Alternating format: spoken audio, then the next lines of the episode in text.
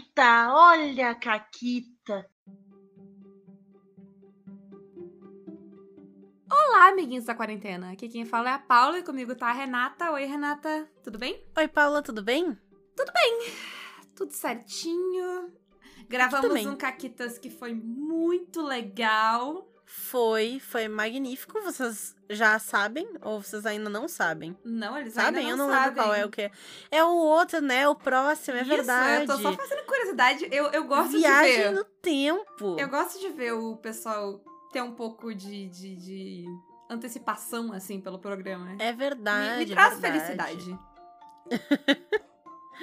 Sabe o que que mais me traz felicidade? Hum, eu A sei. caquita de hoje. Eu sei o que te A traz caquita de felicidade. hoje me traz muita A felicidade. gente sofrer. Mentira, porque eu não Você sofri. sofrendo. Eu não sofri. É verdade, é verdade.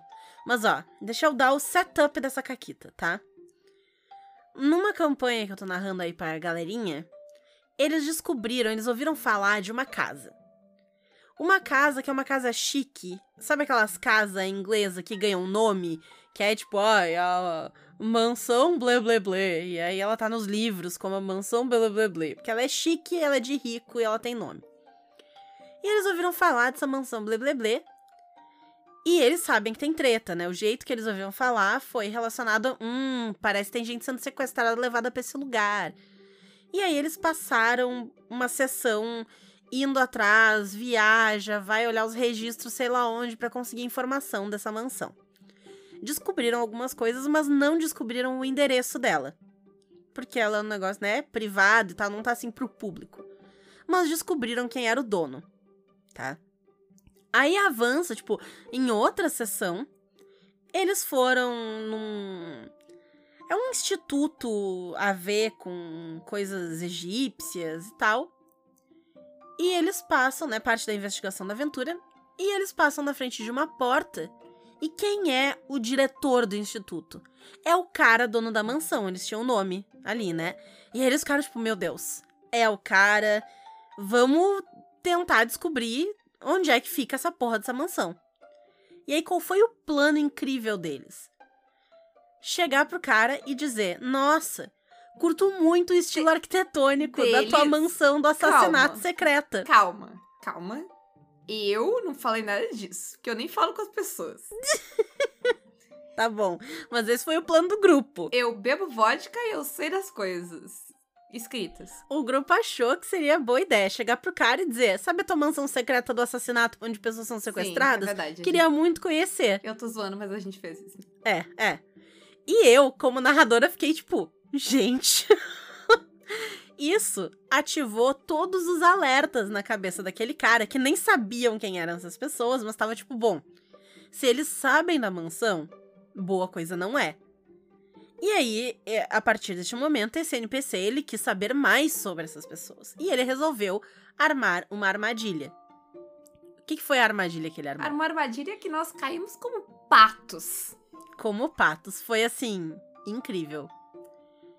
Ele escreveu um bilhete dizendo: Me encontre na estação de trem tal à meia-noite, sei lá que horas. E colocou dentro de um cofre que ele tem na sala dele. Só que ele nem fechou o cofre. Ele deixou o cofre entreaberto, como se ele tivesse deixado de fechar ele por engano. Tá? Ele, ele, né, armou aquela cena. E foi cagar. Literalmente saiu da sala e foi cagar. Porque ele sabia que eles estavam querendo olhar as coisas, né? Saber e tal. Deu a chance deles futricarem na sala. Aí entra o personagem do Fred, investiga e tal. E acha o cofre aberto. Inclusive, é, por um momento, né? Como vocês caíram com patinhos, depois eu fiquei, será que eu disse que tava aberto mesmo e tal, não sei o quê? Mas eu disse que tava nas anotações da Duda. Eu me. Fiquei mais tranquila. Ele achou. É, enfim, não tem defesa. A, a- Não nossa tem única defesa. defesa. é que, sei lá, é sexta-feira de noite, a gente tá cansado, a gente às vezes não presta atenção, sabe? Uma coisa Isso, as coisas isso. escapam. É, essa é a única defesa. E a gente faz muita piada de coisa idiota e a gente não presta atenção nas coisas sérias, é isso. A verdade é que essa foi a sessão das portas secretas. E aí vocês Isso. ficaram distraídos, viu? Ele é um gênio Funciona. do crime. Nossa, esse homem é um gênio! Realmente, não, esse homem é um. Maligno. Ele distraiu vocês com 432 portas secretas e vocês caíram na armadilha dele. É isso. É isso, nossa. Enfim, aí ele achou esse cofre entreaberto. Eu achei que, sei lá, de repente eles iam querer, né, tentar analisar ali, ver se realmente estava aberto porque por um acidente ou não. Porque afinal é um jogo de investigação, né? Então, é, essas coisas é, né? De investigar. Mas não, confiaram no cofre aberto, pegaram o papel, olharam. Hum. Não, a verdade não que é ótimo. que a gente confiou. Que a gente esqueceu. De verdade, foi as portas, porque a gente esqueceu que o cofre estava aberto. porque quando chegou no fim, a gente já tinha visto tanta porta, tanto lugar. A gente não sabia mais onde estava aquele papel. Ninguém mais lembrava. A gente É só verdade, lembrava é que verdade. tinha um Justo. Sim. O homem é um gênio. O homem é um gênio. E aí eles foram pra estação, nessa meia-noite e tal, pra tentar pegar o cara no flagra do que quer que seja que ele ia fazer ali, né? E o que que aconteceu, Paula? O que aconteceu foi. Primeiro que a gente falhou a rolagem de stealth, né? Assim, no caso, a gente e o meu personagem e a Agatha, personagem do Vini, falhou Isso. miseravelmente. Não, stealth não é o meu ponto. Eu, eu tenho alguns pontos fortes, não são muitos, mas o meu personagem ele tem alguns pontos fortes. Se esconder não é um deles. Ele é um homem russo grande, desastrado e que fala demais, entendeu? Ele, ele não é ele não é coordenado, ele não é pequeno, porque tamanho é um É um atributo, é um né? atributo e ele tem um tamanho é, acima da média, ele é- ele é grande. Ele é desastrado, porque a destreza dele é abaixo da média, entendeu? Ele não é necessariamente uma pessoa que sabe tratos sociais, sabe? Que tu vai se disfarçar no ambiente. Às vezes tu não precisa se disfarçar não sendo visto. Às vezes tu pode se camuflar no meio das pessoas. Também não sei fazer. Então, eu não sabia fazer absolutamente nada que pudesse me esconder. E aí eu fui visto. E aí. Eh, foram o quê? Quatro caras com tacos de cricket vindo na minha direção? Eram três caras vindo na tua direção e dois do lado de fora. Isso, que era onde Da- a outra personagem Que que falhou tava. Isso. tava. E aí, enfim, eles vieram pra cima da gente. E assim, a primeira coisa. eh, a primeira coisa que eu registrei foi que a Renata falou ah, na cena lá de fora que os caras tentaram capturar a outra personagem. O que me deu um. um- assim, eu e o metagame, a gente anda de mão dada. Sempre. Isso aí. E então eu saquei, tipo, de boa. Não é um. Se der tudo ruim, esse não é um combate que vai me matar. O que é bom saber em Cthulhu? Quando tu é feito de papel, né? É bom saber Os teus limites, os né? meus limites. Ah, e aí, os outros personagens sacaram armas e foram pro combate. O meu personagem olhou pras mãos dele, que é tudo que ele tem, e tá, ele aprendeu a dar uns socos no, no downtime, assim, ele aprendeu a. né? Ah, eu acho que vou tentar pegar esse taco de cricket deste capanga maior que eu e treinado, no caso. Aí teve várias cenas, né, Renata, assim. Porque, assim, verdade seja dita, o combate do chamado de Cthulhu é meio truncado, Sim. né? Ele é meio, ele- e, e, assim, não é nem necessariamente uma crítica, porque ele é feito pra, que não é um, um sistema pra ti ir pro combate também o tempo todo. Né? O, o- E os combates não é pra durar muito também. é, e eles são perigosos, tipo, tudo importa, qualquer coisinha que der errado, né? E assim, várias coisas deram errado. Primeiro foi várias atrapalhadas de. Ah, eu pego o taco de cricket desse personagem, aí ele pega de volta de mim, e aí fica uma palhaçada que todo mundo só fica puxando o taco da mão do outro, ninguém consegue bater. Porque todo mundo tá fazendo manobra pra pegar o taco. Uhum. Uh, depois. E aí depois teve as caquitas pro lado da Renata. Porque tem uma parada no dano uh, nesse sistema que ele é feito pra ser. Pra, pra ser arriscado, assim, tu tomar dano. Né? Pra te ser frágil. Então. Se tu dá o que seria o mais próximo de um. Não é um sucesso crítico, mas é um sucesso muito bom. Para não ter que entrar nos, né, coisas dos sistemas, que é o sucesso extremo, que é um sucesso Uhum. muito bom o dano ele fica muito massivo, ao ponto de que pode ser a tua vida toda num único dano. dependendo de quanto de vida tu tem. Então a Renata acertou umas porretadas ali de, de taco de cricket, que nossa. Sim, sim. E, e é tudo no dado, porque, né? Não tem o que fazer. Eu rolei e dava ali sucesso extremo. E duas vezes. E aí é o seguinte, nessa altura do. Vamos chamar de combate, né? Mas assim, da nossa parte tava uma atrapalhada. Isso. Uh, o personagem do Fred, que é a única pessoa que sabe bater, caiu. A personagem do Vini caiu. A personagem da Duda, que a gente descobriu que sabe bater, tava quase caindo. E o meu personagem, que é, assim, ele é medíocre na briga. Ele é literalmente 50% de chance de acerto e de erro. Não tem uma arma. Ele olhou pro outro personagem caído. Eu, Paula, jogadora, olhei lá fora pro outro personagem caído, outra personagem quase caída.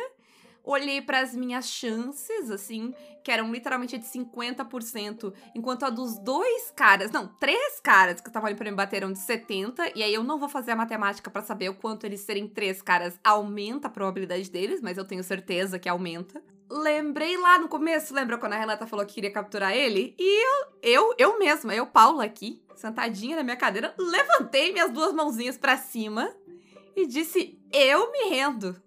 Eu tava com o taco de cricket na mão, larguei ele no chão, me rendi, enquanto foi todo mundo arrastado com zero de vida em Cutulo. O que eu trabalho para recuperar? É alguma. O quê? Semanas? Meses, talvez, para recuperar essa vida? É um tempo, é um tempo. E aí tava pleno, escolheu o lugar do carro dele de sentar, ainda incomodou os, os caras que capturaram ele, fingiu que não falava inglês foi sereno, fez um passeio de carro bem sentado. E não tomei nenhum uh, dano, porque eu olhei assim, não, eu não vou tomar dano nisso aqui. Porque, como eu não bati no cara e eu não saquei uma arma pra cima dele, eles não se preocuparam muito comigo, porque tudo que eu fiz foi tentar pegar um taco de cricket, né? E Isso, quando tem alguém exatamente. apontando uma Tu arma. deu um empurrão num cara também. É, eu dei um empurrão no cara, mas. É isso. E o outro cara tava apontando uma arma, então ele claramente era um risco maior, né? Então. é, eu dei uma sorte também que tu errou uns ataques em mim. Mas enfim, não tomei nada de dano. Sim. Foi ótimo. Mas então essa foi a Caquita, porque, né, eles. O que, que eu pensei que eles iam fazer? Ah, eles iam chegar, eles iam tudo se esconder e tal, e eles iam dar seu jeito de não ser visto. E aí eles iam notar que o cara não tava indo se encontrar com ninguém e que essa trupe aí tava tentando emboscar alguém, né? Porque eles iam notar que os caras estavam meio que cuidando pra ver se alguém chegava. E sei lá, eles iam ouvir alguma conversa eles falando: ah, o chefe disse que os idiotas iam chegar, não sei que hora, sabe? Uma coisa assim. E eles iam ver: opa, o cara armou pra nós. Mas né? Os dados e os jogadores, eles nunca fazem aquilo que tu espera. E deu no que deu, né? A gente não lembrava, a gente só lembrava das portas. A gente só lembrava das portas. É isso. Uhum. É isso. É isso. As portas foram muito marcantes. E, e- e olha só, a gente falou, não ia ter a ver, mas porta é um item. Porta é um item, é verdade. E o tema de hoje é itens. Que assim, eu juro, eu pesquisei na pauta mais de uma vez e a gente não falou sobre itens mágicos no Caquitas. Então eu acho que a gente não falou, eu tenho quase certeza que a gente não falou e a gente vai falar. Ahn, a gente. E se a gente já falou, é um take novo, é uma nova perspectiva. Porque eu nem lembro mais que eu falei esse assunto, então que sal que eu falei. Episódio 247, galera. É, a gente tava comentando hoje ah, sobre como talvez a gente vá precisar fazer algum tipo de organização, né, Renata? É um índice de episódios, alguma De coisa assim pra temas. consultar. Já gravamos sobre isso? Isso, então. Não sei. Veremos, pensaremos sobre isso, porque tá difícil de lembrar quais temas foram. Até porque temas como itens mágicos, a gente já falou de item mágico. A gente não teve um programa sobre itens e itens mágicos. né? Isso. É. Mas hoje a gente vai ter. E a gente vai começar falando que. Ao menos assim comigo, o que, que aconteceu, né? No começo, né, jogando só D&D e tal, ou Pathfinder, que seja, né, sistemas D20, assim, medieval fantástico, o item mágico é um negócio que tu quer. E tu quer aquele item porque ele vai te deixar poderoso, ele vai te deixar foda. O pessoal brincava, tipo, a espada Sim. vorpal. Sim. né? Tipo, ah, é a varinha que não sei o que lá, invoca sei lá o que, é a capa que te deixa invisível. Tu sempre quer o item mágico porque ele vai te deixar mais fodão no começo. Sim. Tu, tu, tu quer ser o herói daquela história, né? Tu tá indo atrás daquele Sim. objeto e tal. E tu quer, e quando tu ganha teu primeiro item mágico, agora o jogo começou. Não, e quem nunca, né, deu aquela lida no- no- nos itens, nas coisas, e aí, tipo, ah, eu quero esse aqui. Aí ficou a campanha toda incomodando a coitada pessoa que tava Aham. narrando. E meu, não sei o quê, e não sei o quê, e tal coisa. Porque a gente quer, né? E eu acho que mais do que ser fodão também, a gente às vezes quer ahn, testar mecânicas que a gente ainda não testou. Então, ah, tem esse negócio aqui. E aí, daí tem os combos do item. Que se eu tiver esse item, eu posso fazer isso aqui desse jeito, eu posso aumentar não sei o que, eu posso fazer não sei Uhum. o que lá. Ah, que vem muito desses sistemas ah, D20, D&D e afins. Mais Sim. tradicionais. Às vezes a pessoa quer melhorar também uma coisa que ela é ruim, então ela notou que ah, é difícil ela acertar tal tipo de ataque, e esse item vai ajudar ela a acertar mais. Então Uhum. ela quer eh, dar uma combadinha ali com o que ela já tem na ficha Aham. pra se tornar mais letal, né? Sabe o que, que eu me lembrei? Que é um uso de item incrível. E eu vou dar uma Ah. bagunçada na pauta, mas eu lembrei agora. Ah, lembra quando a gente queria um item? Porque a Poca inventou que ela tinha uma galinha de estimação. Eu não lembro mais aonde ela achou a galinha. Mas em algum ponto da aventura, ela encontrou uma galinha. Ela adotou a acho que galinha. vocês receberam uma galinha de, de pagamento por alguma Pode coisa. ser, mas ela adotou uma galinha. E aí ela resolveu que ela queria adestrar a galinha e ela queria que. E aí ela pediu pra um grupo de magos ou alguma coisa assim que ela queria que a galinha dela fosse mais inteligente. E aí a Renata nos deu um colar amaldiçoado. Isso. Era um colar amaldiçoado que, pra um jogador, ele era uma merda.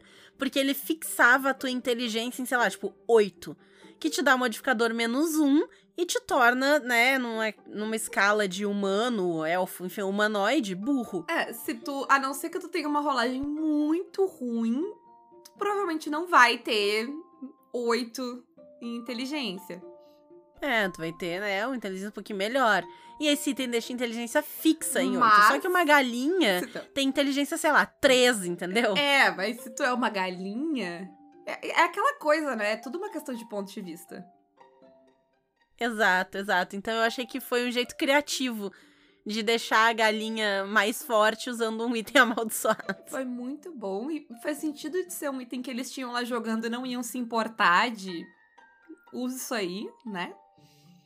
E foi assim, aí nós tínhamos uma galinha, assim, inteligente para uma galinha. Ela não era um gênio, Isso. nem nada, mas para uma galinha ela era muito inteligente. Exatamente. Outra coisa atrativa de itens mágicos é que tu vê, hum, sei lá, no filme, no desenho, eu quero a espada da Shira.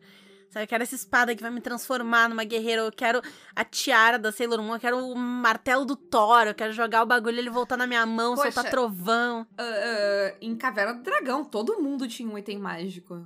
Sim, né? sim. Que o sim. mestre- até o mestre dos magos, que é um filho da puta, deu um item mágico pras pessoas, que as pessoas tinham um item mágico, entendeu? Exato. Então, né, tu quer o escudo, o bastão, o chapéu. E, Inclusive, a gente já tem. Eu já tive item mágico em campanha, né? O chapéu do Presto. Sim. E assim vai. o chapéu né? do presto não é um bom item mágico. Ah, eu gosto. Mas, Não, não. mas eu gosto por motivos que vem mais adiante na Exato. nossa lista ele de é um bom, ele é um bom item mágico para o jogador, ele não é um bom item mágico para o personagem. Só deixando Sim, claro. Sim. Ah, mas daí a gente colocou aqui na pauta que a gente fica nessa, a gente quer o item que é foda, que é poderoso, que não sei o quê. Mas chega um ponto, depois que tu já ganhou aquele item que tu queria muito, é uma vibe, Renata, tipo aquela criança riquinha que ela tem tudo, aquela, sabe, a criança de Uhum. filme, assim. Aí ela ganha, ganha o brinquedo e joga fora, porque azar, ela tem vários. Ela tem outros 40 brinquedos ali do lado? Sim. O personagem já é o bling bling de todos os blings. Porque ele tem Sim. a capa mágica, o colar, É, a espada, o escudo, tem uma- 40 anéis. Que é a grande verdade sobre o item mágico é que a estética dos itens mágicos, ela nunca combina. É sempre uma coisa. né? É isso aí, mas isso aí o videogame traduz também. Quem jogou Witcher 3 sabe do que eu tô falando. tu quer umas roupinhas melhor pro Geralt parar de apanhar, coitado com aquela roupa inicial de merda dele, mas todas as roupas que tu acha uns negócios mais horríveis que tu já viu na face da terra e ele parece um bobo da corte.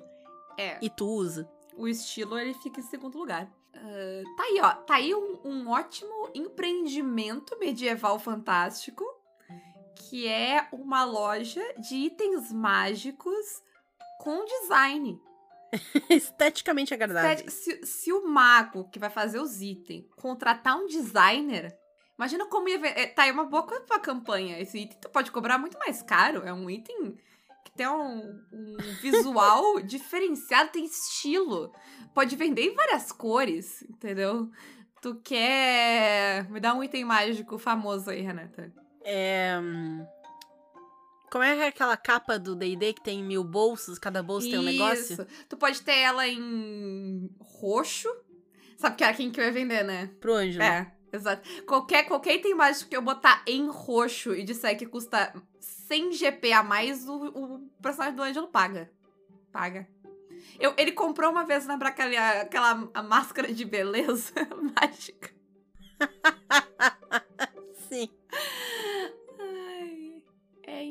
incrível.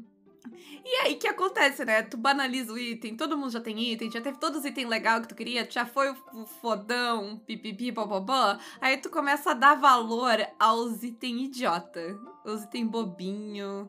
É, porque eu lembro, assim, de já estar tá nas minhas finaleiras de jogar D&D, assim, que eu quase não tava jogando mais. E aí tava em campanha, tipo, ah, eu vou ver de dar item mágico para vocês. Tem algum que tu quer? Tá, tá muito tipo, ai, caguei pro item mágico, não quero. Porque a prioridade do jogo vai mudando também, né? Ao menos para mim ela foi mudando. Ela deixou de ser tanto o negócio de ah, ser o mais forte e tal. Ainda com B, é claro, porque isso é da minha natureza. Mas. E da natureza do DD. Isso, da natureza do DD.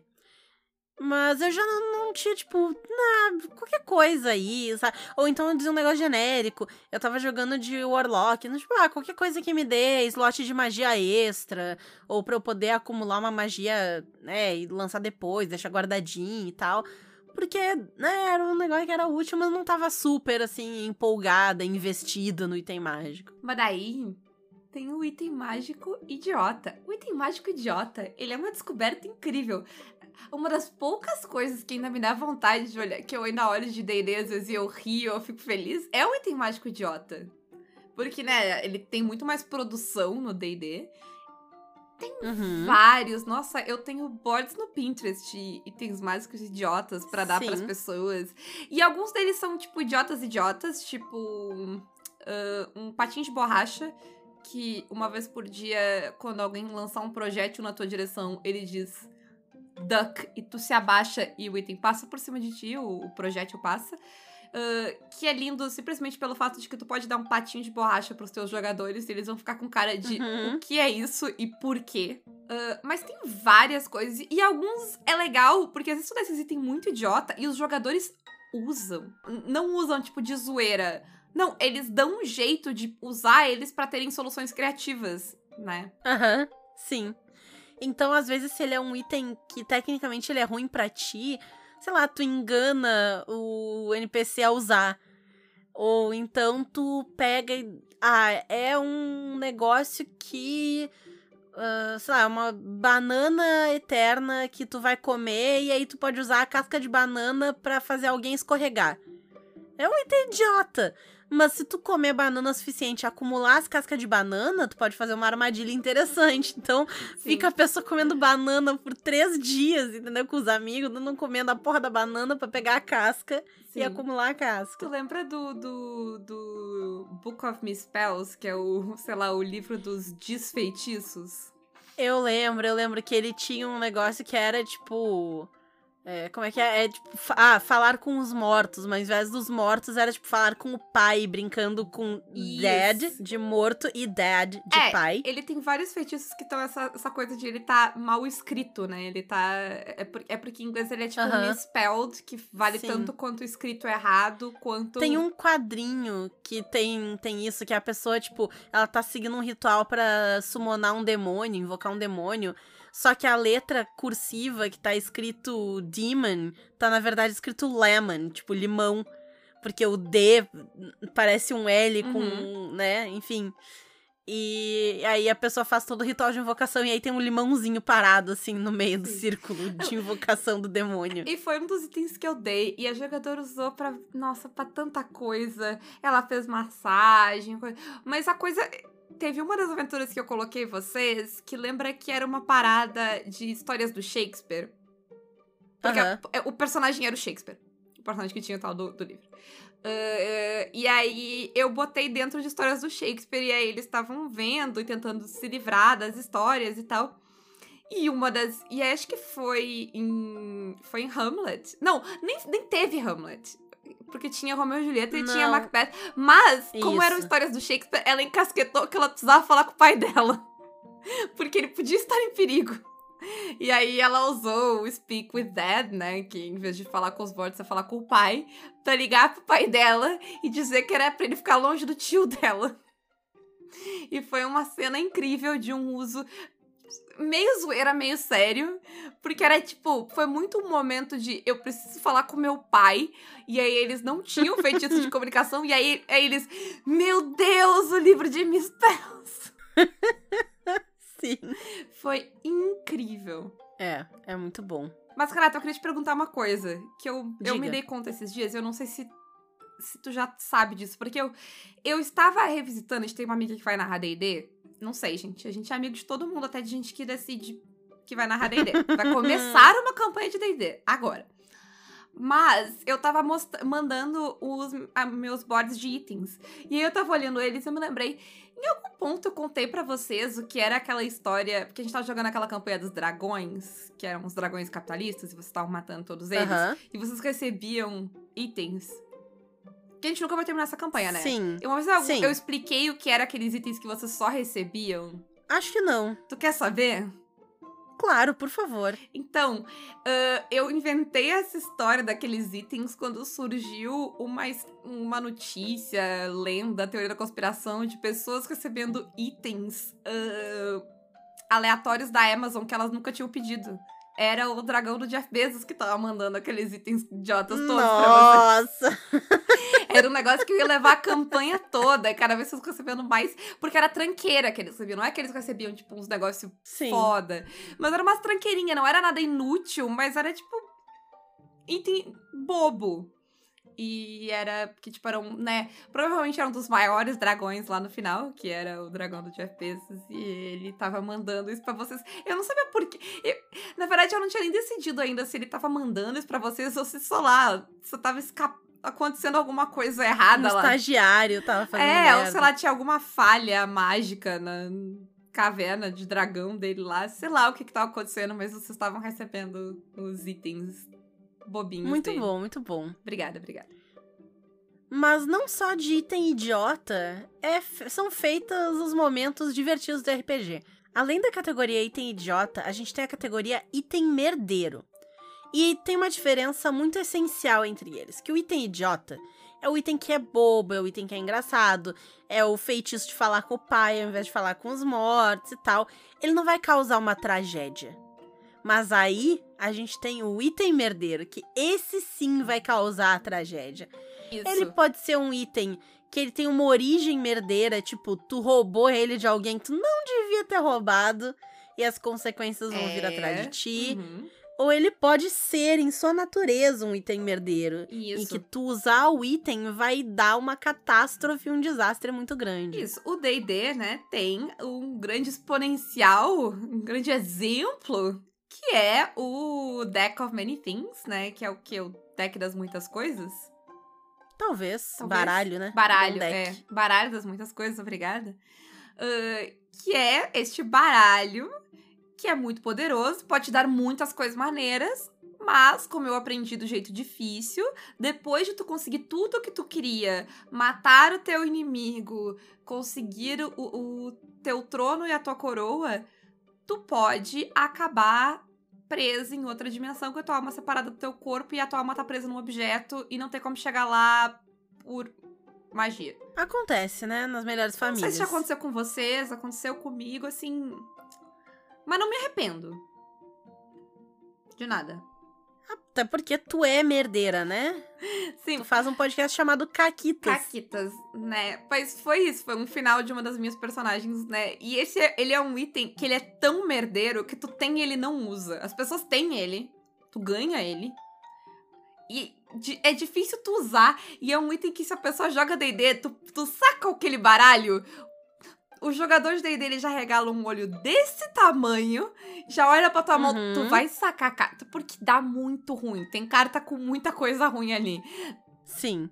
Tem carta muito boa, mas é aquilo, né? Tu, tu enfia a mão, tu pode pegar uma piranha ou tu pode pegar um docinho. Isso. E tu não pode parar Só de que a sacar. piranha é do tamanho de um prédio e ela vai te dilacerar. Isso. E tu não pode parar de sacar cartas, né? Tu disse que ia sacar sete cartas, tu tem que sacar sete cartas. Não importa se tu já conseguiu o que tu queria. É, exatamente. Então é foda, né? É foda.